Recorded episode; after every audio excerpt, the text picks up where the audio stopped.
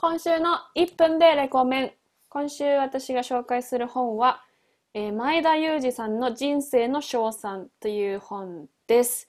えっと、幻冬舎と NewsPicks Books っていう、まあ、 NewsPicks という会社の、えー出版部門、出版社の部門かな？が、えー共同で作った本なんですけれども、えー知ってる方は知ってると思いますが、前田裕二さんというショールームというアプリを作っている会社の代表取締役がですね、まあ、自伝本のような形で自分のがどうしてこう世界を目指しているのかとか、まあ、そこからこうビジネスに対する思いとかいうのを語っている本で、まあ、配信業界っていうところでちょっと読んでみようということで今回読んでみました。学んだことはこれから話していくんですが、とにかく熱い男だなという印象でございます。それでは行きましょう。第93回、みさとと。ゆうきの。天敵敵戦戦績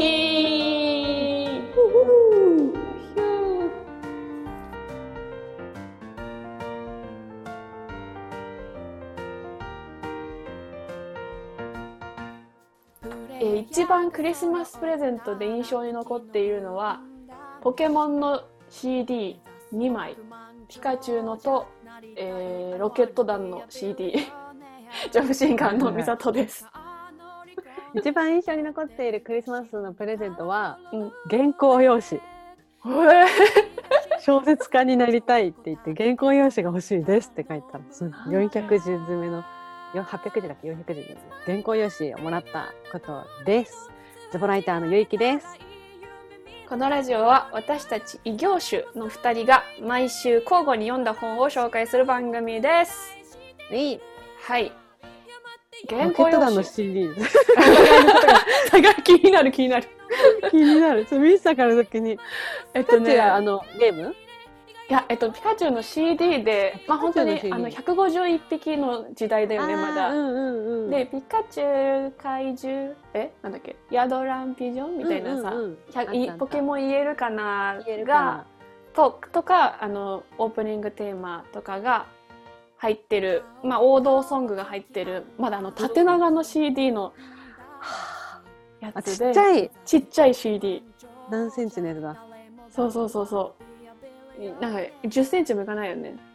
なんか呼び方あるよね何センチだかなんだか呼び方がああ、あるねね。なんか、8ミリだか、ミリはないかあ。なんかインインチだっけ？忘れちゃったなんか、そんなんあるよね。16インチ。なんか忘れちゃったけど。と、2枚 CD もらって、その王道のやつと、ロケット団 CD のやつをもらって、でなんでそれが一番印象残ってるの？それがね、えっとね、このプレゼントをもらうために私は泣いたのよ。どういうこと？なんで泣いたかっていうと、あの、枕元に、こうね、サンタさんを信じてた時は、プレゼントが置いてあったわけよ。うんうんでその年小学校低学年の時時だったと思うんだけどまあお姉ちゃんと私同じ部屋で寝てたんだけどうんお姉ちゃんが、まあ、プレゼントもらって朝わーって喜んでる横で私プレゼントが全然なかったの。枕元に。で、なんで私だけないのっつって泣いて、で「あーひどいサンタさんひどい」みたいな感じになってた時にお母さんが多分もうネタばらししようって思ったんだろうねきっと。あの、うん。枕の下から「あったよ」って言って「あったよ水あったよ水と」ってなんか演技してくれて 枕の下だったんだ。下だった。なかったね自力そうでそうそう。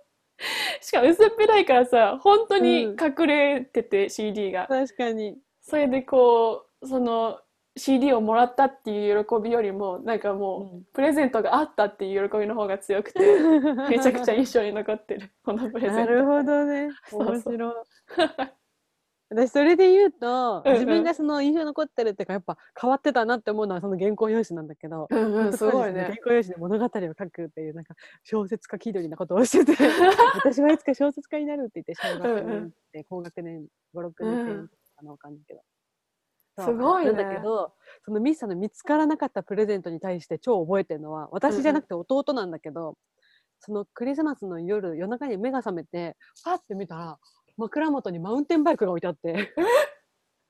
すごくない？弟マウンテンバイクもらったんだけど枕元に置いてあるの。怖い怖い怖い。と思って。弟のだなっていうのは分かったからその場にいて朝起きてまたあるみたいな。怖いね、なんかちょっと、寝ぼけまなこでさ、見るもの。えーみたいな。こんな立体物が枕元にあると思って怖い怖い。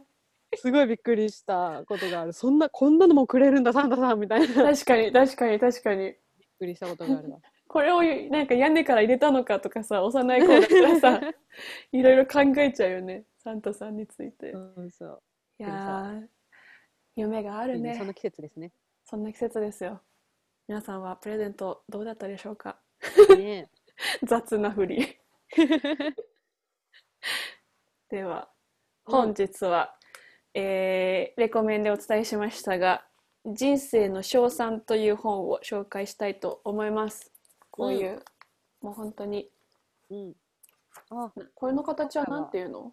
あのソフトカバーのあ、ソフトカバー。ねそうそう、大きい本。新書とかではなくて。うんこれなんで持ってるかっていうと、うんうんまあ、読んでみようってそこ。先行ったらあ、そっかそっかそっかそっか、やべえ、そうだ。毎回喋り出すいつも忘れる、本当すいません。え ーでは、とか言って、うん本の紹介の前に、えー曲を流したいと思います。うんえー私が11月に出した「ジョブ1」というアルバムから第5曲目になります。ゴミ清掃員さんの曲で「分別分別」を流したいと思います。それでは聴いてください。分別分別。まだもやがかる早朝支度を始める午前5時。家族を起こさないように頬張る朝食曇りを願う俺らを待つ者の山がそびえ立つ街暗号化された地図はもう記憶しているおはようございます気持ちいい挨拶で始まりのゴング破かぬよう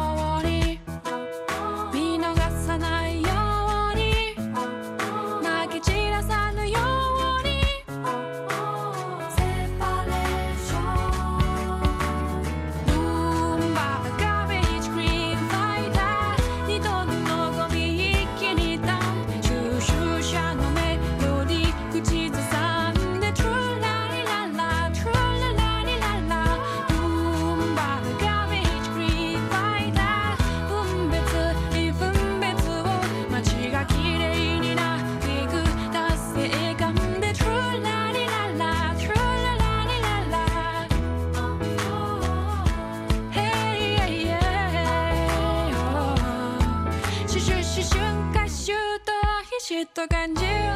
この膝関節に鞭を打ちたまにもらえるありがとうがしみる。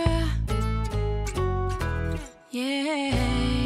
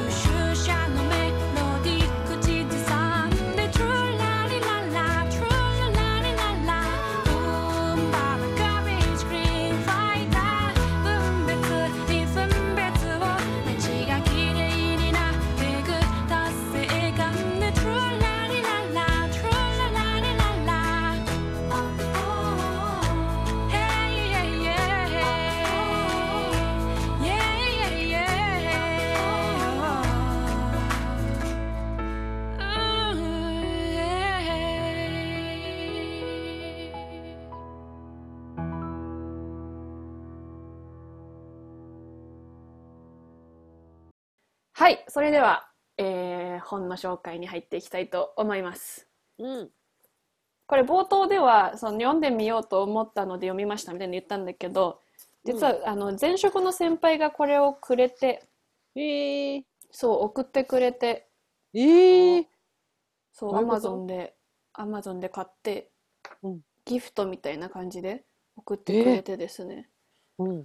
退職してからなんかヒントになればぜひ読んでみて応援してるよみたいなコメント付きで送ってくれたんですよ。すごくない？いつ？最近？いやいつだ？これもう。あ2018だ。読んでなかったっていやなんかね途中まで読んでうん。放置。うん。放置案件であございました、るある。だからねそ今回読んであ最初の方はあ読んだことあるわっていう記憶があってで最後の方が、あなるほどなるほどまだ読んだことないなみたいな感じの印象だったんですけど、うん。えっとね、ま、内容としては一2つ大事なポイントですみたいなことが、まあ、最最後まとめてあったからそれに沿って私も話していきたいなと思うんですけど、うん。え1つ目が、まあ、愛される人間になりましょうやっていうのと、うん2つ目が、えー自分の人生のコンパスを持ちましょうっていう話で締められていたので。うん。まあ、そのテーマについて私が感じたことを話していきたいなと思うんだけど、うん。まあ、最初のこの本としてそもそも結構、まあ、自伝本的な要素が強いというかこういう人に会ったからこういう影響を受けて自分はこう思ってやったとか、まあ、生まれてすぐにこの前田裕二さんっていう人はおご両親を亡くしてるんだよね8歳ぐらいで。おえで10歳上のお兄ちゃんともう結構うん2人で生きてきたみたいな、結構過酷な人生を初めから送るんだけど、うん。まあ、その中でこう弾き語りっていうので小学生でもお金ビジネスをし始めるんだよね、ギターを1本もらってへえ。そうもらったギター1本で弾き語りをして、うん。えー稼いでいくみたいなことをうんうんして、まあ、それが原体験になってショールームっていうあの配信アプリを作っていく人生を歩んでいくんだけど、うん。まあ、その中で、まあ、幼い頃すごい苦労したから、まあ、お金を稼ぐっていうことにすごいえっ、となんていうの仮説と検証を繰り返してどうしたらもう稼げるかみたいなことを本当小に学生からやってる。考えてる人で。うん。で、まあ、それがこう配信の世界で努力したら報われるっていう世界観を作りたかったっていうふうに言ってて、うん。こう、まあ、芸能界とかでさこううん選ばれし者、憧れの人たちみたいな世界もあっていいとは思うけどでも努力でこう応援してもらえるっていう世界をどうしたら作れるかみたいなので、うんアプリその配信アプリがスタートしていくんだけど。うん。その中でその応援される存在っていうものはやっぱこう相手から好かれるっていう人間になるべきだみたいなことが書いてあるんだけどうん。その前田さん自身が代表取締役自分でサービス起業するってなるまでにう。もうん本当に証券会社でバリバリあの自分で実績を出してた人みたいで。はあ。本当にまあ有名な話か知らんけどめちゃくちゃもう仕事ホリックというかワーカーホリックな人で寝る間も惜しんで働くみたいな人なんだけど、へえ。それがもうその証券時代しかりアメリカでなんかこう転勤できたみたいで希望が通って転勤できたみたいで、そのワーカーホリックのことがずっと書いてあるんだけど、うん。その中で、えっと、え節目節目でめちゃくちゃ尊敬できる人に会っていくのよ。前田さん。んが、うわこの人とこの人に学びたいとかこの人見たくなりたいみたいな人に出会ってってでその人たちがもう本当一様にみんな好かれる人で周りからもうこの人だったら応援しようって思う人たちばっかだったんだって。うん。でその人たちが何をしてたかというと本当に当たり前のことしかしてなかったんだって挨拶するとか、うん。まあちょっとあのーこの当時の話だから今やっちゃったらちょっとあんま良くないだろうなみたいなその接待のうん。でもうちょっとバカになりきるとかめちゃくちゃこう、うんうん自分を演じてどうにか関係性を作るみたいなことも書いてあるから、まあ、それが合う人合わない人はいると思うんだけど、でもとにかくお客さんから好かれる。でその人たちがやってることはもう本当に挨拶だったりとか自分じゃなくて相手目線に立って、相手が何してもらえたら嬉しいだろうっていうのを常に考えてる人たちだったみたいなことが書いてあって。うん。ってことは自分が相手を好きになるっていうことが根本的にできてる人たちだったみたいなことが書いてあって相手から好かれることはもしかしたら相手の意思だからできないかもしれないけど、自分がから好き好きになるってことはうん。コントローラブルだっけなコントローラブルだ、うんうんうんうん。コントローラブルなことだから、まあ、ビジネスでもコミュニケーションでもそうだけどコントローラブなことにコントローラブルなことに手間暇かけるのはもう上等手段だみたいなことに書いてあって、うん。なんかよくある、なんだっけ。昨日と相手は変えられないけど、未来と自分は変えられるとか言うもんね。ああすごいそれそれ。それの言葉すごいね。そうそう。でもそまさにそういうこと。うんうん。相手のことはもう変えられないけど自分の感情は変えられるみたいなうんことが書いてあって、あなるほどなと思って。でまあその 嫌いになっちゃう人もいるじゃん。どうしても会わない人みたいな人にその営業時代その証券会社の営業時代電話しなきゃいけない時とかは、うん。俺はこの人が好き俺はこの人が好きって 自分に暗示をかけながらうん。電話したりとかしてたんだって。うわー。まあそのぐらいちょっと自分を騙すというかうん。でも本当に相手を好きって思って、その私も営業やってたことあるけど、好きな相手に電話するときってめっちゃ気が楽になるし、うんうん電話しやすいから、確かに暗示でもいいから、好き、あの人のこと好きって思って電話するっていうのすごい確かにと思ううわ。んうんまさにそれをやることでうん。まあだからそれが出るんだろうねそのい今うんうきが言ったみたくさこう楽に話せたりとか、うんこうちょっと好本当に違うと思きな人じゃないと気づかないこういうこともやってあげようっていう前向きな発想が出てきたりとか、う。うんそういうことが多分伝わって相手から逆に好かれる結果がついてくるみたいなことが書いてあって、うん。なるほどなと思って、うん。まあもうこう配信それまあそれが配信っていうもので応援してもらえる人もそういう要素があるんじゃないかみたいなことも書いてあって、うん。なるほどねっていう風な感じでちょっとうん。配信する側としては、視聴者さんを好きになるってこと？そうだねそうだね、うん。お客まあ、さんの顔も顔は見えないけどうん。その例えばそのコメントをくれる時にそのコメントで、まあいろいろ想像を巡らせてどういうことを言ってもらえたら嬉しいとか、どういうことしてもらえどういうリアクションこっちがしたら嬉しいかなみたいなのをうんうんうん。考えるのは、まあ、結構自分の顔を見て配信するからさ配信してる時って、そういう視点って抜けがちだなって思って確かにちょ自分のことばっか話したりとかしがちになるなとか思って。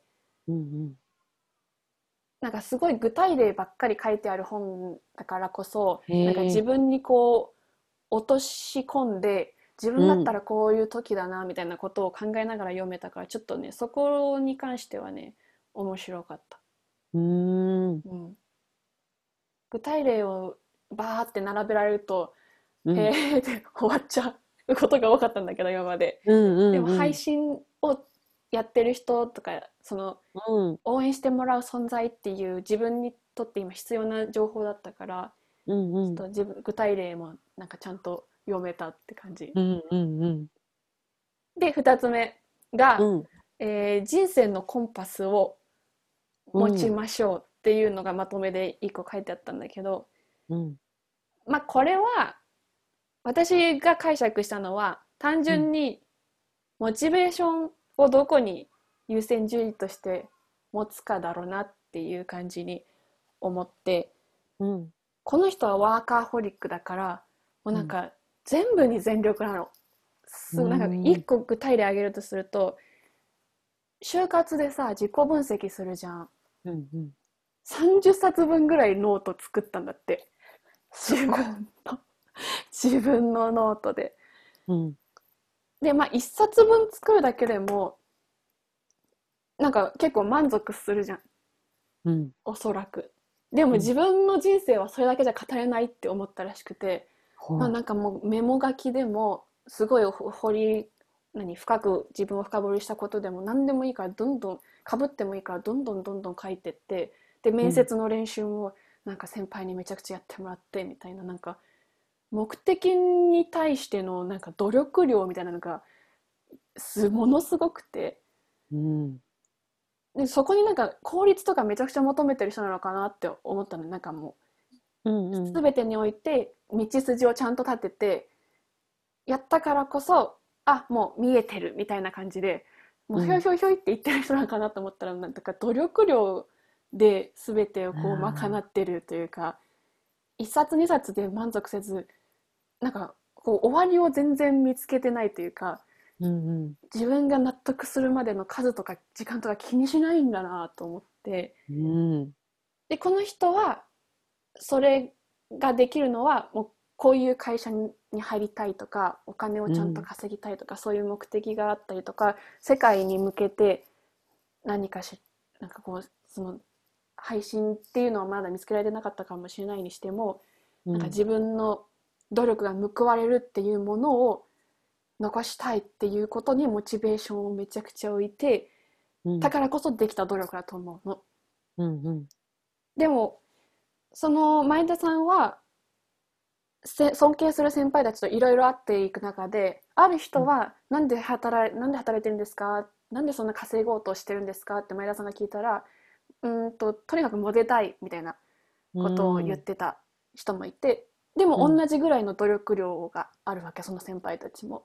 うん。でも俺は努力あモテたいのためにそこまで努力できんなって思ったらしくて、だからこそ自分のあのモチベーションを見つけるために他の人のモチベーションを聞いて比較して自分に刺さるか刺さらないかをこう試行錯誤で繰り返していくうちに自分のモチベーションとか自分が大事にしてるものがだんだん言語化できてきてうん。でその言語化できたらもうそれに対して突き進むのみみたいなことが書いてあってうんうん。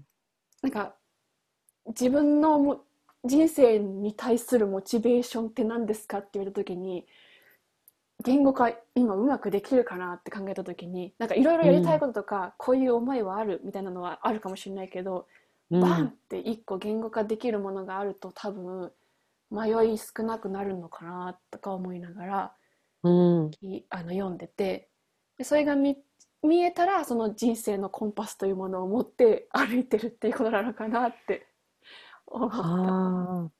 なるほどね。なんかさ、すごいそれ聞いて、ああ、あれに似てたのかなって思ったのがさ、うんうんなんかその、ブログを書くにあたって自分の軸をすごい模索してた時に、うんうんなんかこう、なんだろう、自分の価値観の探し方、自分の軸の探し方とかこういろいろ検索してたら、うんうんなんか価値観を、自分軸とは何かっていうサイトかな。うんなんかね、価値観ワークショップみたいなサイトがあったのよ。価値観診断ワークうんっていうのがあって、その自分の大事にしていること、価値観っていうのを深掘りすると、その自分らしさとかが見つけられるっていうところから、価値観ってじゃあどうやって、自分の価値観ってどうやって調べられるんだろうって調べたら、価値観診断ワークっていうのが出てきて、そこになんかね、100個ぐらいのうん。こうワードがいっぱい並んでるの。コミュニティとへか親密さとか正当性精神的な成長とかいっぱいわーってあってまずそのわーってある言葉を5つのすごく大事まあまあ大事どちらとも言えないあんまり大事じゃない全然大事じゃないに分けて、でその中で今度はすごく大事に選んだ中でそれをまたこう優先順位をつけてはいはい。もっと。でその3そう。で最終的にその上位3つがあなたの価値観ですみたいなうん。枠だったんだけどそれをするとそうそうそう。こう自分の中でじゃあ健康と喜び。なんかそそれぞれこの定義がまた書いてあるんだけど何をもってそうするそれというかみたいな。あなたはどっちがなんか自分にとって健康であることと喜びながら生きていくことどっちが大事か喜びの方が上かなとか。うんうん。おもろいな。個人的に成長することとチームでじゃあなんか環境問題に環境を良くすることどっちが大事か環境かなとかなんかねそういうのを一個一個やってへてえすごく大事まあまあ大事にそれぞれ入れていいのは10個以内とかなんかルールも決まってて。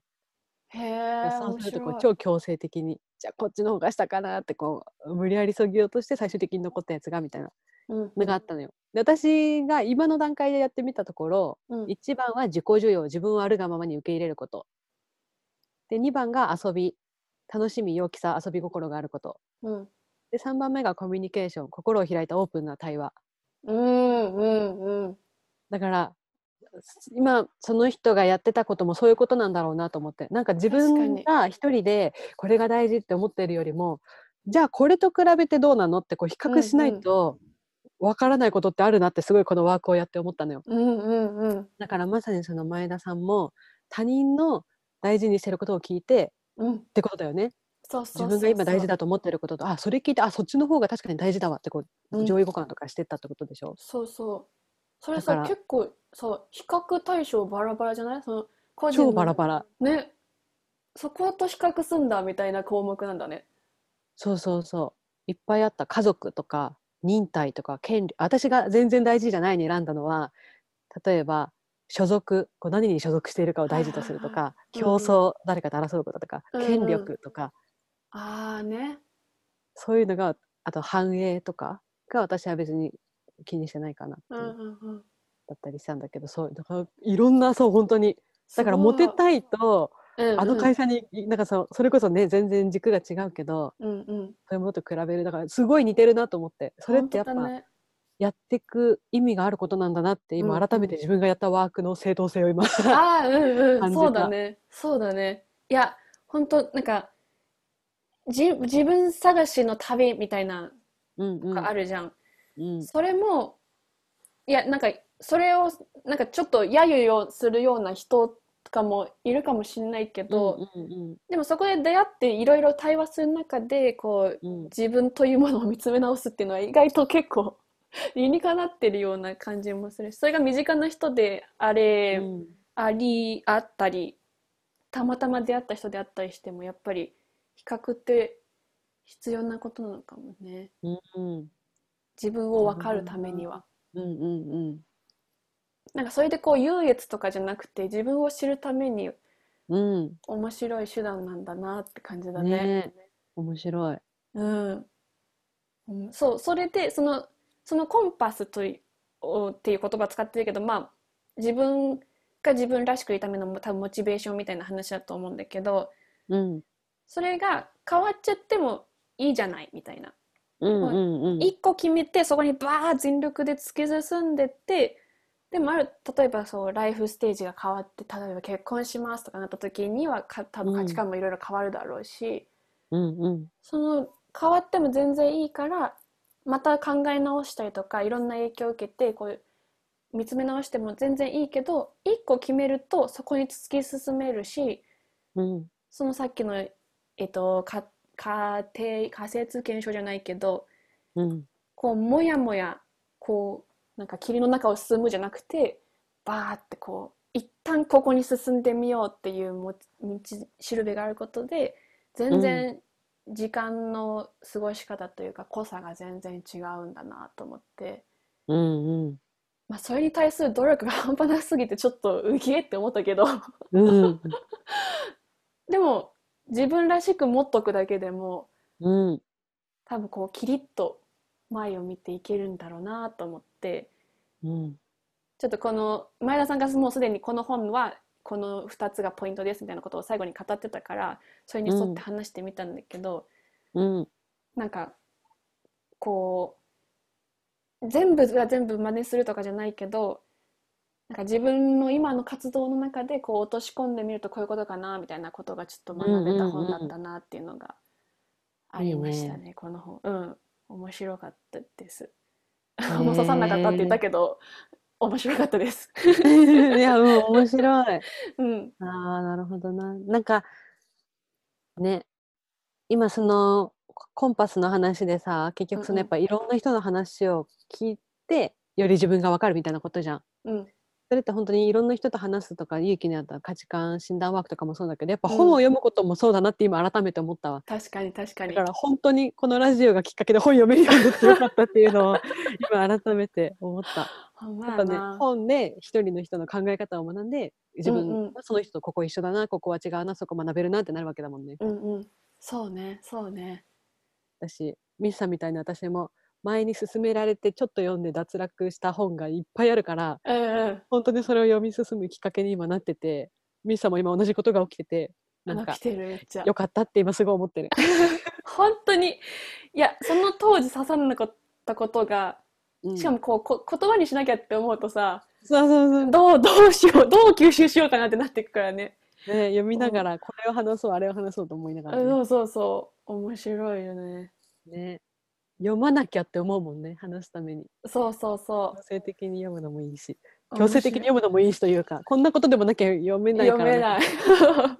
いやめっちゃそう面白いな。ちゃんとちゃんと読むんだな自分って感じだよね。ー、ね、だからこうラジオとして聞く人がどうこうは分かんないけど自分の成長にすごい今役に立っている なってる立ってる本当にありがとうございますっていう感じです。えミサはさそのコンパスに対してさ自分はうん。これかな？とかってなんとなくあったの、いやー、うーん、今、なんかね、これを読んで思ったのが、今だともう完全に音楽になっちゃうんだけど、うん。これを読んで思い出したのが、お姉ちゃんに音楽以外も私の人生なんだよって一回言われたことがあって、うん。っていうと、なんかもっと大きいカテゴリーで自分の人生を考えてみることがまず大事なのかなってちょっと思った。どういう将来生活をしてたいのかなとか、あそうそう、音楽で食っていけるとか、音楽でなんかこう幸せって感じられる瞬間がいっぱいあることは、ーうんでも人生とイコールなんだけど、うんそれだけじゃないこう価値観みたいなものもちょっとちゃんとうなんか理解した上でどうなりたいかみたいなのが決めたいなってちょっと思ったうね。ん。今はもうひとまず音楽で何かしらこう傷跡を残す爪痕を残す。うんうんうん。傷跡。マイナスになっちゃったとしかあんまりお 思えないからだまあそれこそもうちょっとこういろんなとこで揉まれることによって価値観が磨かれていくのかなっていう感じです。あねちょっとこう俯瞰してね人生を音楽以外のことも自分のってことだよね。そうそうそうそうねえなんか私も今話聞きながらさ前にもラジオでも話したことあると思うけど前職に Facebook のもう今は違うんだけどもっと Facebook ジャパンの社長がなんか講演みたいの来てくれたことがあって、その方がプロジェクトマウイっていうのを話しててうんうんうん。うん自分はいつかマウイ島でのんびり過ごすおじいちゃんになりたいからうんそのプロジェクトマウイと名付けていつかその何歳の時にはすでにこのマウイ島でのんびり過ごすおじいちゃんになるってことは何歳までにこれをやってってもう1年ごとにこう緻密に自分の人生を設計してうん。毎年お正月にそれをこう見直して書き直してるみたいな。ちょっとこう予定がずれちゃったこととかがあったらまた改めて全部設計し直すみたいなことを毎年やってるっていう人がいてその話を今また思い出してまあ同じ話じゃん。うん。結局あそこに行くっていうのを決めて。うん。やっていくっていう。なんかそれに憧れて私もプロジェクトブックストアなのか何なのかうんうんうん。分かんないけどやるって思ってるのに結局全然やらないからなんか今度のお正月でほん今度こそ本当にやろうかなって今ちょっとう思った。んうんそういうタ例えばなんかさイミングなのかもね。ねなんかいつまでにその本屋さんやるつもりなのとかって今まで聞かれたりもしてきたけどうんうん。なんかもういつかやると思っててうんうん。結婚とか子育てとかについても、まあ、いつか多分私結婚していつか子供を産んでうん。いつかあの本屋さんにもなるんだわ。なんかもう当然のように思ってるけど落とし込んでないから具体的なアクションには何もなってなくて今。だうんうん。からもう一旦例えば35歳に結婚する。40歳に本屋さん開くとかもう一旦仮置きでいいからうんうん。やっって一回確かに考えてみるのはありだなってすごい今聞きながら思ってた。うんうん。目印がね。そうそう。プロジェクトマウイすげえな。ね。でもなんかそれそれこそそのどういう生活してたいかってのが結構あの大悟いるじゃん YouTuber 兼メンタリスト,、メンタリスト。うんうん。そうそうそう。ニコ動かもうんうんなんかこう場所とかに縛られず本をうん。いひたすら好きな時に読める生活にしたいが目標だったんだって。それでもうテレビとかをもう捨て捨ててというか、まあ、もうやめて自分でニコ動っていうプラットフォームで稼ぎ始めてたんだって。うん、うん。でも職業はメンタリストじゃんで多分そういうのが好きじゃん、あの人は。うん。こう論文読んだりとか。けどどういう生活したいかが目標になってるってのがやっぱりこうちょっと俯瞰して見れてるなと思って。確かに。そうそう。でそのプロジェクトマウイもさまさにそういう感じじゃん。うん。なんかどういう生活してたいかなっていうのをちょっと考えてみたいなって思ったこの今の話を聞いてもだし、前田さんのこの本を読んでもだしうん。そうなんかこう努力の仕方が分かんない時がたまにあって何に注力していいのかとか、うん。とりあえず全部やれるけどわーってなっちゃったりとかうん。なんかそういうのをちょっと整理する意味でもなんかどういう生活してたいのかなってのを考えたいなって思いましたね、この本を読んで。なんかさ、うん私それで言うとさ、うんこう自分がいつも考える理想郷って割と何年も変わってなくてさ、うんうんうんうんもう死ぬ時はもう大勢の親戚に囲まれて、大養生で死にたいとかね、うんうんみんなにおばあちゃんってこう手を握られながら幸せな人生でやっていて、そうそうそう。スーってね。そうそうそうとか、あとはもうプラス、もう大勢の大型犬に囲まれて死にたいとか、幸せだな、おい。そう。とか、そもそも本屋さんになりたいと思った一番最初のきっかけは、もう本、雑誌が好きで、でもさ、読んで選んないで、自分でいちいち買って選んないじゃん。これ本屋さんになったら本に囲まれて読みと読み放題やっていうのが一番最初だったから、うん。やっぱ私も本に囲まれていきたいっていうのが多分あって、うんうんプラスなんか空気のきれいな東京じゃないどこかでとかもあって、で、なんかうん。だからそういうなってくとこうだんだん、なんとなくのイメージはできてるんだよね。うんうん。ちゃんとしっかり言語化はできてなかったり、具体的なことは決まってなかったりするけど、うん。だから、あそこに行くにはっていうのをちゃんと考えればいいってことだよね。うん。そうね。本当だからそのためにも 30冊分自己分析すればいいのかなねえ。なるほどな。あとなんか私すごい、あって思ったのが、その、うんうんいつか田舎で開きたい本屋さんをどういう感じの本屋さんにするかとかっていうのも私も頭の中でも何でも考えてて、うんうん構想はあるわけよ。うん上にはこう、自分の住居兼ゲストハウスみたいな、ゲストが住めるようになっててとか、地下があって、地下はスタジオになっててとかね、すごいいっぱいあるの。超理想の本屋さん像が。うんでもなんかお姉ちゃんにそれが伝わってなくて最近話してたら、うんなんかお姉ちゃんの友達が本屋さんに住んでみたいみたいな。1日2日本屋さんに泊まる経験してみたいわって言ってたから、勇気恋のビジネスチャンスじゃないみたいなことを言ってくれて、うんうんうんでも私それ、そんなのもう前から思ってたけどね、みたいな。うん。うん私の理想の本屋さんそんな感じで言ったら、そうだったのって言われて、ああそういうのちゃんと言葉にしてた方がいいよみたいな。こんなそばにいる私ですら知らなかったんだから、うんうん。ちゃんと言ってったら何かの時にこううまくつながるかもしれないしって言われて、うん。確かに、もうなんかこ断るごとに言っとこうと思った。確かに。なるほどね。うん。イメージやっぱ伝えなきゃっていうのはあるよね。うん。ミサなんかフジロックに行きたいんだよねとか、なんか、ねめっちゃそうだよね。まずそれをそれを叶えたいわ。まずは、うん。それで言ってさこの前ゆうきがさうん。そのあのなんだっけ。あこれラジオだっけ？ラジオじゃないかな。ラジオの中じゃなかったかもしれないんだけどこう2人で話してる時かもしれないんだけど、あの真似することがまず大事みたいな話をさ、うんうんうん。したじゃん。前田さんも書いてあって。あ もうそのそんことある節目ごとにその出会った前職のめちゃくちゃ仕事できてめちゃくちゃ人に好かれる先輩の全てを真似した話し方から持ってるものからうん。こう何ルーティーンみたいなもの全部真似したって言ってて、うん。完コピしてから自分らしさを出したみたいなことを書いてて。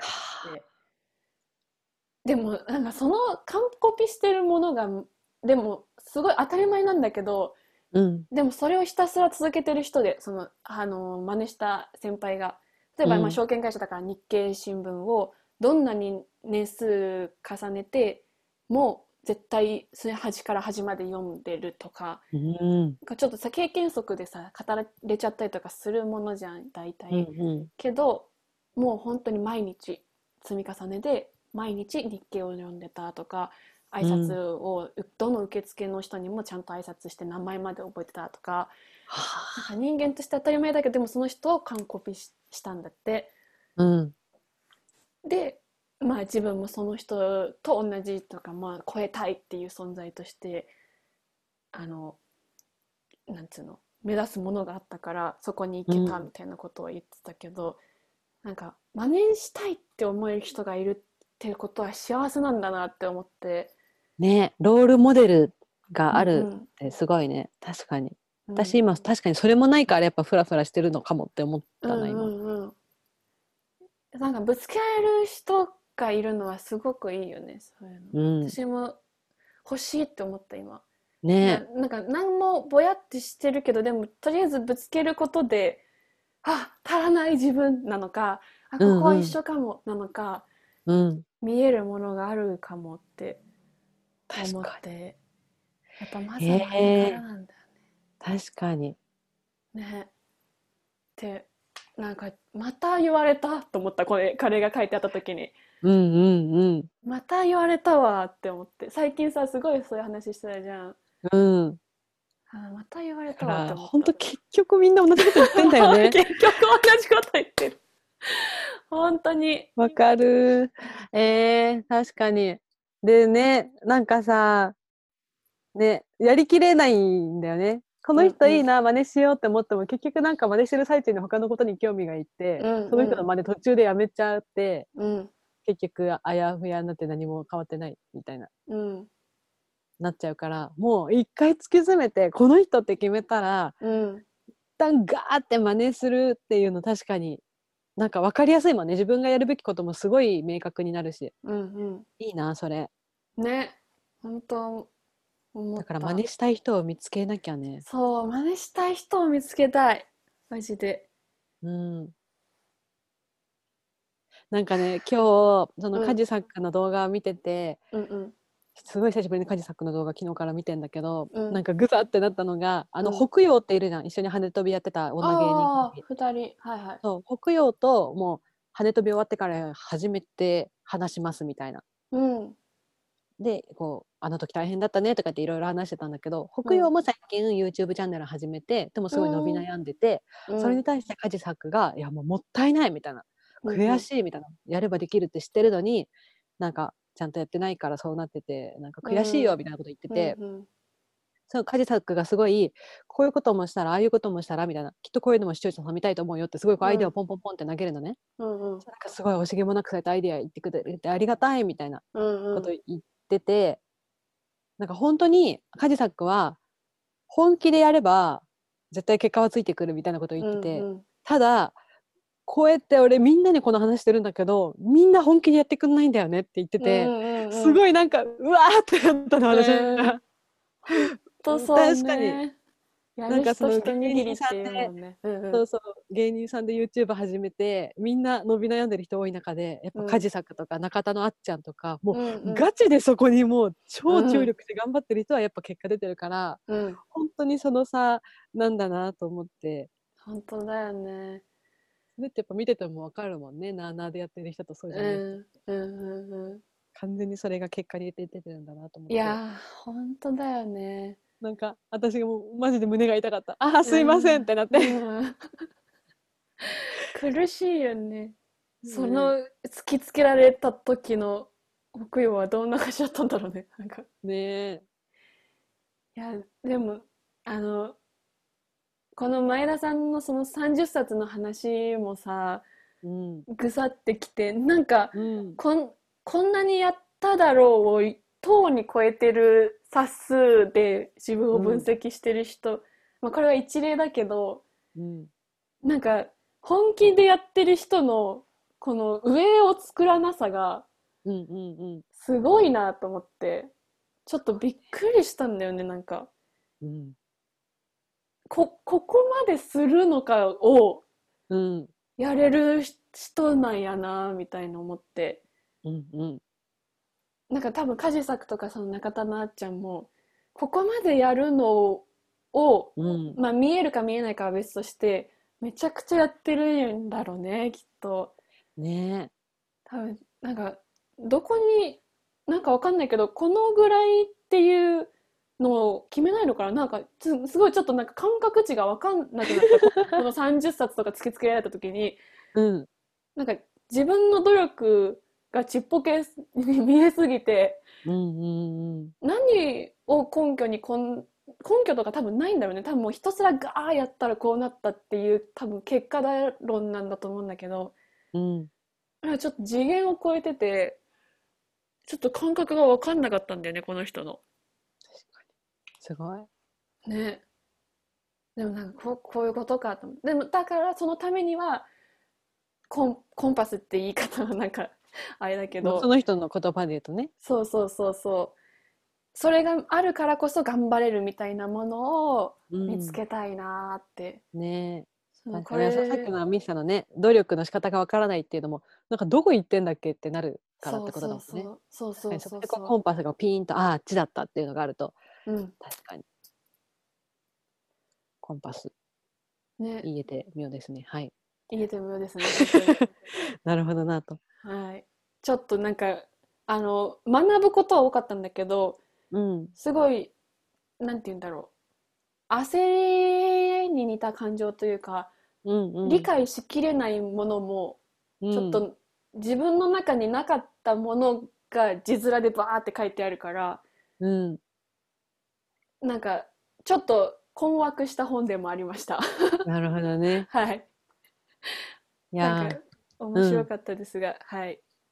ぜひうん興味ある方は人生の賞賛読んでみてください。ーいい 以上、美里の本性、んなんだなんて言ってたっけ？レコメン？レコメンでした。イエイトレインでは、えーはい一曲新曲を流したいと思います。すごい新曲どうしよう。んあの、これ、前に、えっと、えー浅草にある、なんかうんカフェ版みたいなとこの本、曲作るよって言ってたじゃん。言ってたの、それの曲なのですよ。ああなるほどそう、やっとできやっとというかできたんだねそうそうそう。だから2曲あって、うん1曲ずついきましょうかねと。うんすっごい短い曲なので、うんえーまずは、鳥、えっと、踊るように行きましょうという曲をあら素敵なタイトル思います。ほんと1分弱、2分弱ぐらいの感じなので、ではうん聴いてください。みさとで踊るように行きましょう。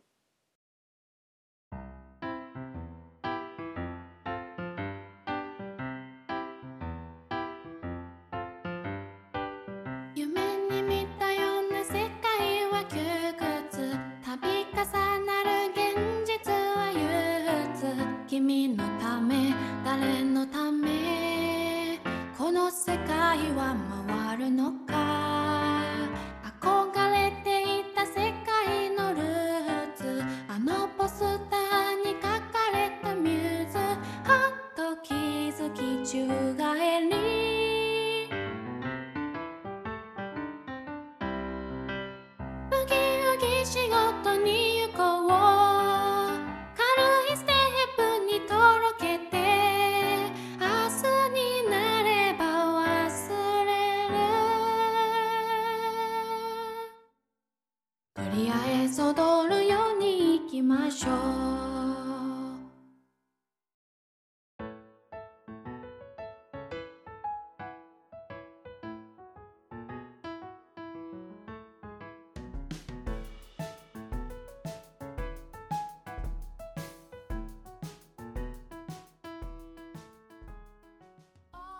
間ですがエンディングのお時間です。えー、なんだっけ。あ、ゆうき、紹介お願いします。はい。天線ラジオでは、リクエスト〇〇風という間に流れるジングルのリクエストを募集しています。今回はなかったんですが、今流れた曲の部分とかで言うようなジングルのこんな言い方で言ってほしいっていうのがあればぜひ送ってください。はい。そして月1企画のライムワングランプリというのもやっています。お題の言葉で韻が踏める言葉を送ってくださいというものです。毎月最初の放送でグランプリを決めます。次回1月の頭にまたやるんですが、その時のお題は、え来年が牛年ということで、え3つ。食ってすぐ寝ると牛になる。傾向となるも牛語となるなかれ。草木も眠る牛蜜時というこの3つの言葉で韻が踏める言葉をそれぞれ思いついたらぜひ送ってください。はいまた番組への感想やこんなトークテーマで話してほしいこんな本読んでほしいというお便りも随時募集中です。メールの宛先は点線 .radio.gmail.com ten.sen.radio.gmail.com です。また LINE アカウントも持っているのでそこに送っていただいても構いません。メールのアドレスや LINE アカウントはこのラジオの説明文に記載されています。また Twitter アカウント、アットマーク点線アンダーバーラジオというアカウントでも随時つぶやいているので、ぜひフォローしてください。ハッシュタグ点線ラジオとアルファベットをつけたツイートをしてくれれば私たち見に行きます。ます。いいはい。何か告知的な、お知らせ的なのはありますでしょうか？特にないかな私も特にないかな。YouTube チャンネル、うん。曲出してるので、見てちょうだいっていう感じですかさっね。き流れた曲はそこに YouTube に上がるんだ。うん。上がっております。お2曲とも？2曲ともあげるです。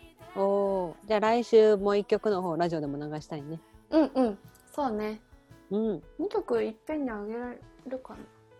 まあ2曲か1曲かわかりませんが、うんうん。どっちかは上がってると思います。うん。これもしかしてさ、はいはい。年内最後の放送なんじゃない？あこれ12月28日にアップされるから。ああらま。あらま。年を越しますね。ね誕生日はどのように過ごされて？誕生日はですね、あの、偶然にも高校時代の集まりがありまして、うん。スケ部のうんうん。サプライズをしてもらいました。ケおーーキサプライズを。素敵。もうね、ほんと何？思い出話ばっかだね。あーね。集まれば高校時代のあの時、あの人うん覚えてるとかなんか、うん誰と誰が結婚したんだよみたいな、うんそんな話ばっかでしたわ。そうだよね。楽しいもんね。そういう話がまた。そうそうそうあーあったあった 本当に本当にまあ久しぶりには久しぶりに集まったからうん。なんかちょっとあのなんていうのめちゃくちゃいろんな身内ネタでうん。出まくれて楽しかったです。いいね。うん。なんかその日だっけなんかうちら今さ朝8時に起きたら報告し合うっていうのをやってて、うんうんうん。で週に2回だけ免除ができるっていう前日のうちに言っとけば。うん、この日だよね多分。ミスさん割と早い時間に明日は起きませんっていう宣言してた宣言した。なるほどね。それがあったからなんだ。あ そうそうそうそうそう。あなんか楽しい誕生日を過ごすのかなと思ったよそれ 早めに言ったよねだいぶ確かに。そうそうそう。言ってた言ってた。え 普通に起きれたんだけどね、次の日。あそうなんだ。あれ起きれたっけ？あ忘れたけど。なんか起きれたような記憶がある。なんいいね。私は今日これ12月の23日に撮ってるんだけどうんうん。明日あの稲垣吾郎ちゃんの「ナンバーナインっていう舞台を見に行くからそう。そうだそうだ。ウキウキのクリスマスイブを過ごします。そうだねそうだね。ちょそうっとぜひおしゃれをして。そうちょっとワンピースを着て出かけようかなと思ってます。年末年始はどう過ごすの？年末年始はねもう家族と過ごすになって里帰りはしないという感じになりましたね。うーん。大阪広島に祖父祖母がおるんですが、うん。なかなかね今年はしないでって感じだもんね。うん。難しそう。うん。私も横浜の実家に帰って家族で。でももう31日帰ってうん。一泊年越ししてもう翌日は帰ろうかなみたいな。うんうんうん。もうずっとこのシェアハウスで引きこもってようかなって感じ。うん。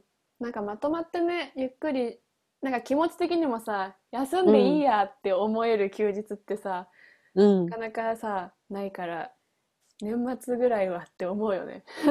ね。なんかまあミッサもだし私も今のステイホームだからさ、まあ、正直いつでも休めるじゃん。うんうんでもなんか気持ち的にね本当にもう休んでいいかってなれる。そうそうそう本当に何もしなくても自分を許してあげれる。ねなんかこう平日はさ言うて何もしないとこう罪悪感があるもんね。うんうんあるあわる。かる。あそう年末ですもう本当ね正月ですわうん。いいね。のんびりのんびり。私 M1 をさ久しぶりに見たんだけどさ去年は見てないから、うんやっぱそのテレビっ子だった自分を思い出したわ。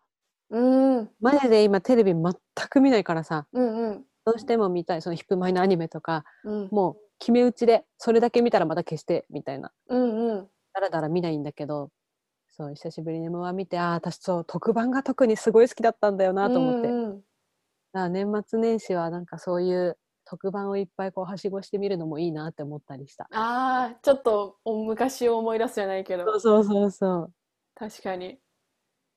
M1 めっちゃ笑ってたんだけど私。あ見た？M1 楽しかったちゃ笑ってねたうんえもうマジカルラブリーがすごい好きになった。えわかる。わかる野田さ。んねえ。えみ知ってる？その23年前のやつ。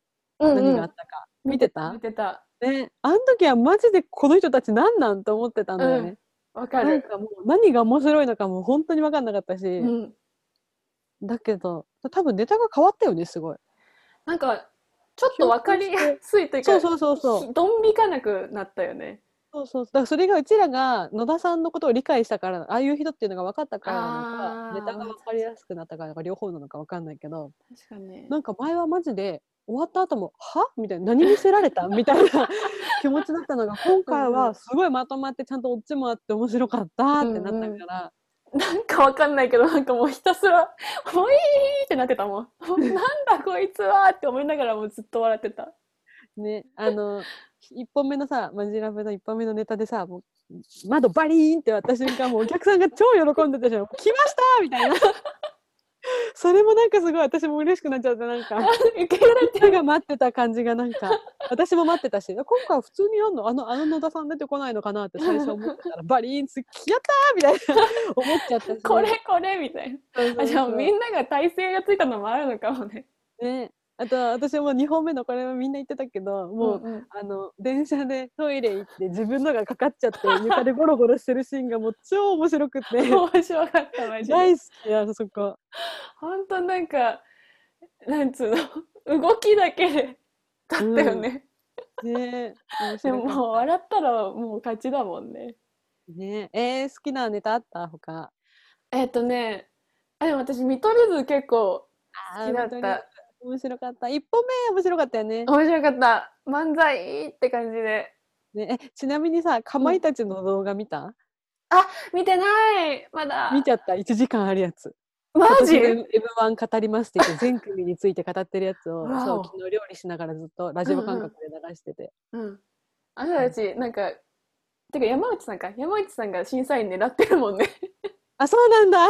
ゆくゆくいつかやりたいみたいな。なんか ABC 髪型漫才だっけな。なんかそっちの審査員はちょっとやったことあるっぽくうて、ーん。あいつかその座を狙ってる見てるもんねいろいろ見てた。そうそうだからそれを聞いてまたこうああなるほどな芸人さん視線で見るとそうなんだと思って、それこそ見取り図のやつは1本目はこう大きなさ敏腕マネージャーっていう軸があってそこでこうん。ううんちょこちょこ面白いことしてたじゃん、でもなんか2本目はそういう軸的な軸はなくて2人でこうおしゃうんうん1本目みたいに軸があった方が良かったね。だから見取り図はまだこう発展途上できっと来年もっと面白くなってくれるんだろうね。いつか優勝するだろうねとか言っててなるほどね。なーって思ったりして。ああなるほどね。やっぱりそういうちょっとプロ目線でさうん。聞けるの面白いよね、面白い。で、なんか今やっぱ YouTube が流行ったのもあってさ、いろんなな芸人さんがそれやっててさ、はいはい。なるほど。宮迫さんも確かやってたかな。へえ。面白い。まだ見れてないけど。ああ。まあ確かにそれぞれの芸人論というか意見もあるしね。ね。え私はねニューヨークのが好きだった。細かい犯罪。いやーあれ面超好き。白なんかなんかやってるけどみんなみたいな。い。しかもそれを淡々とさ、そう。嶋佐さんだっけ？さそうだよね。嶋佐さんってさ、ちょ島さんっとさ、わかりづらいじゃん。うんうんうんこうやってやってもなんかこうちょっとあんま目が悪くなってないっていうかさ、うんあのうん感じで言うのがまた面白いよね、なんか。超面白かったなんかこういいとこを攻めてくるというか みんなが暗黙の了解でやっちゃったりなんか見逃したりしてるのがいっぱ 思いい出しても面白い。ねなんか世の中にはこんなに細かい犯罪があったんだなっていう 確かに。確かに細かすぎて。面白かった実力あるなって感じだよね、なんか。ねまっちゃんとのさ、絡みもなんか、なんだっけ、あの、ねツッコミの方の人。そうね私それさ去年を見てないから知らなかったんだけど去年は突っ込む時に笑うのが嫌だって言われてたんだねそうそうそうそう。で、今回怖いって言われてるとかそれはさあのあれだよねあの本気じゃないよね本気じゃない、本気じゃない。私でもさ去年を知らないながらにもう超感動しちゃってまっちゃんが悔しいけど面白かったって言ったのよ。うん、うん。もうさまっちゃんに悔しいけど面白かったなんて言われたら芸人日和つきまくりじゃない、本当に。もうなんかそんな嬉しい言葉あると思って。ね、なんか、こうちょっとさ、回収した芸人さんが多かったよね。ななんか、過去の悔しさをちゃんとバリにして。さんね最たるものだし。そうエミちゃん覚えてなっかったけど。た。覚えてなかったけど。なんかちょっと、ちょっと審査員の方々も、なんかちょっと、こう、みんなで盛り上げよう感がちょっとあって、心が、あの、痛いってならなくて済んだ、うん今回は。なんかねそのマジラブの田さんも言っててなんかうんうん毎年エミちゃんにすごいこう叩かれうんうる人がいて、今年その引き継ぎができなかったって言ってて 今年は誰も怒られてなくてあれって思いましたみたいな。確かに。確かに。あの、毎年なんかいるし、毎年炎上してたもんね、なんかしらでさ。うんうんなんか今年はそれで言うとねやっぱなんかそれよりもこのお客さんの前でお笑いができるっていう喜びをなんかうんみんなでなんか分かち合ってる感じがしてや。れるかどうかみたいな感じだったもんね。ね、私さ今年なんでそれこそさせっかくファイナリストになったのにコロナとかかかってたらさもう悔やんでも悔やみきれないよね。だから本当みんな本無事に開催できてよかったなってなんかしみじみ思ってた。本当だよね。ね。確かに。なんかその M 終わった後に、うん、なんだっけ、なんか千鳥が番組生放送やあってて。見た見た。あそれさ見えっと千鳥の前にギャオであの小籔さんのもあったの知ってる？あ、そ、存在はなんか CM やってたからそう知ってるけど終了直後に小籔さんのがあってでその後に千鳥のがあってもうずっと続けて生配信があったんだけど、うん。小籔さんのも見てて小籔さんが全組と一組一組うんうん。こなんか今回どうだったのって話すんだけど、うん。めっちゃ小籔さんが優しいの。ええー、あの人優しいんだ。そうあの、まあ、ピンだからっていうのもあるかもしれないけどもうただただ m 1のファイナリストになってるってだけでもうみんな優勝したようなもんみたいなもううんその時点でみんな勝ってるすごいって言ってだからもう点数低かったねとかじゃなくってもうんううん。出たことを最大限リスペクトしながら、いやあそこはどうだったの？っていうもうなんかお笑いファン目線の質問を投げかけたりうんあそこが良かったよとか言っててみんながうんもうここ座ると泣きそうになるんやけどみたいな。小籔さん優しいって言いながらみんな話してて。そうだよね。M1 に出てる時点でってところみんなちょっとさ、うん。忘れがちだけど、ね。えな5000とかでしょ ?5000 そうそう何5000百組中とかでしょ？いよね。ねえ、千鳥の番組も良かったよね。ね、そうそうそう。なんかそこで、あのー、学天則っていう、あ、じゃあうん違うかも。その配信じゃなくてテレビの方でやってたテレビの方か。やつだ、私。あ、そっち見てない。わ。なんかそっちのね、うん。最後のエンディングだけだからちょっと内容は分かんないんだけど、とにかく千鳥の大悟さんがサンタさんになって、うんなんかねぎらいプレゼントを渡していくみたいなうんお笑い要素の中でやっていくみたいな感じで最後が学天則っていうコンビ芸人コンビだったんだけど、なんかその人たち15周年なのよ。結成15周年。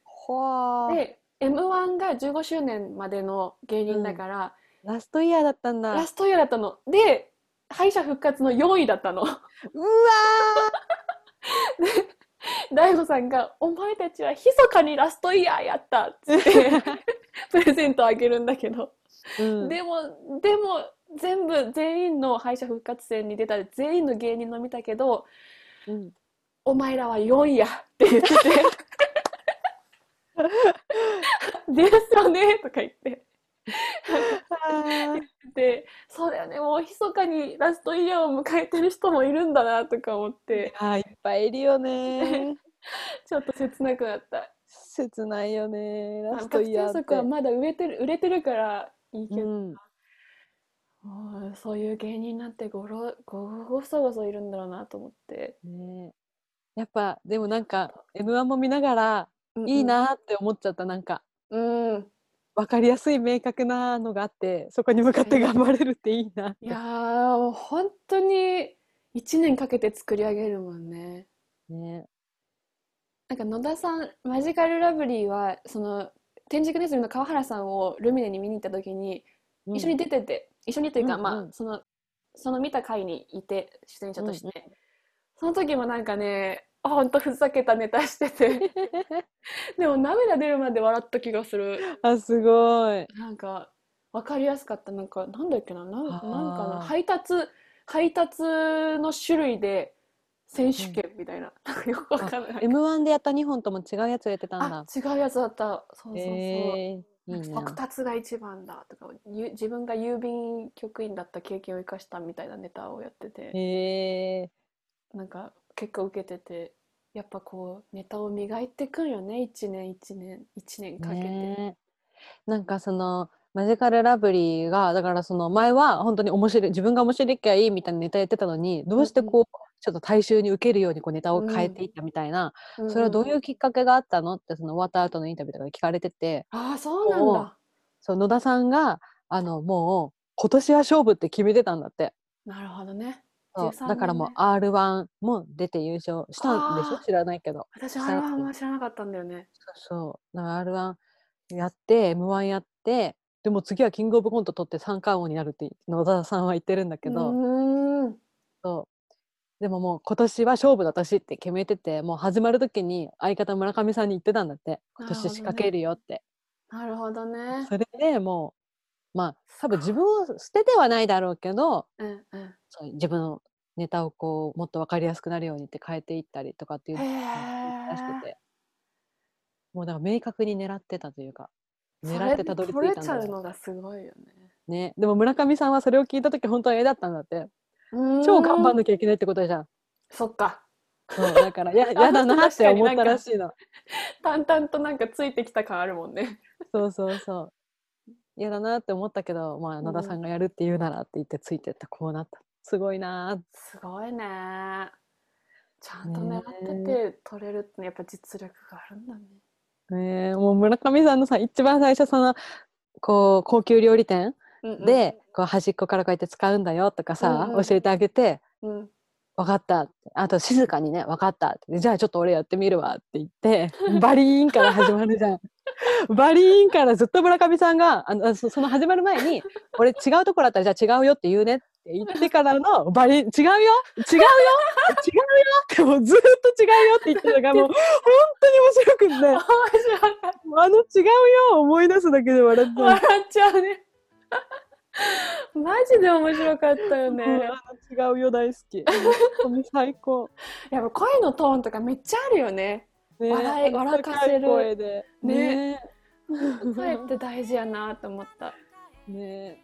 いやー笑いの話って楽しいなって改めて思ったわ。思ったね。なんかちょっと久しぶりに大笑いしたなテレビでも見て、ちょっとうんネタを見るのもめっちゃ楽しいし終わった後にみんながあのネタはああだったこうだったとか本人がそこを解説したりとかもうそれ込みでなんかお笑い論がもうめっちゃ好きだなってお笑いファンとしてすごい思った。うんうんいやいいね、うんそういうちょっと裏というかこういう思いでこううんしてたとか、うんうん。素敵やなやっぱそういうとこまで知りたくなるよねなんかさなる。だから今もうカジサックの動画もめっちゃ今昨日からまた見ててさ、いろんな過去の M1 出場者とかは昔の話してみたとか。ああなるほどあの時あの年のあそこにはああいうドラマがあったのかとか今すごい見てうる。んうんなんか いや見たくなるわそういうのね楽しいよね。やっぱカジなんサックか楽しいやるもんねあってそうそうカジサッあのク梶原さんもめちゃめちゃ M1 マニアだもんねあの人そうそう本人も優勝目指してずっとやってた人だし。うんうんそうそう。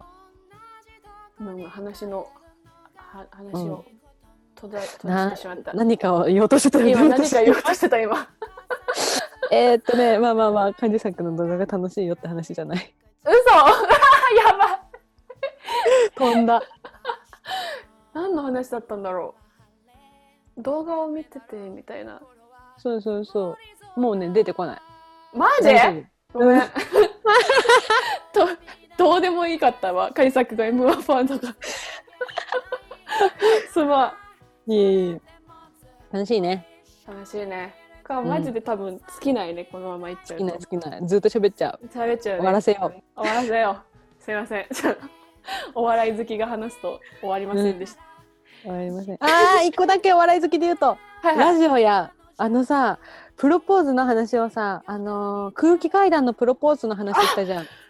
うんねえ、塊、水川かたまり離婚したよね。なんか私 LINE ニュースで出てきたんだけどそうそう、友達から LINE ニュースで、こんなん来てたよって、あれ、ゆいきが言ってたラジオのやつだよねって連絡来て、本当だみたいな。まだ聞けてないんだよね。マジか別れたんかい、思ってえ。早くない？はいはい、今年か去年かで結婚したの。すげえないやそれもまた多分全部ラジオで言ったんだろうから、本当にドキュメンタリーな二人組だなと思って。ー面白いわ。生き様がエンタメだと思ってるかあーでもそうだね。もぐらさんとかまさにそんな感じするよね。ら。ね。初めどっちだっけ？どっちだっけって思ったもん塊ともぐらどっちがどっちだっけって思え、ってクズじゃない方。クズじゃない方か。白い方が離婚あっちしました。か。マジお騒がせだな。ね。いろいろあるな。ちょっと聞聞いたら教えてまたお。頼みうん他力本願で恐縮ですがいえいえ。お願いしますうん。それではこの辺りで終わりにしましょうかじゃあ、えーそれではここまでのお相手はジョブシンガーのみさととツボライターのゆいきでした。今週も1週間頑張っていきましょうもうでも、頑張んなくていいんじゃない？今週は。確かに今年も一年お疲れ様でした。お疲れ様でした。また来年もよろしくお願いします。よろしくお願いします。良いお年をお迎えください。良いお年を。お年を。バイバイ。明日天気雨なら傘に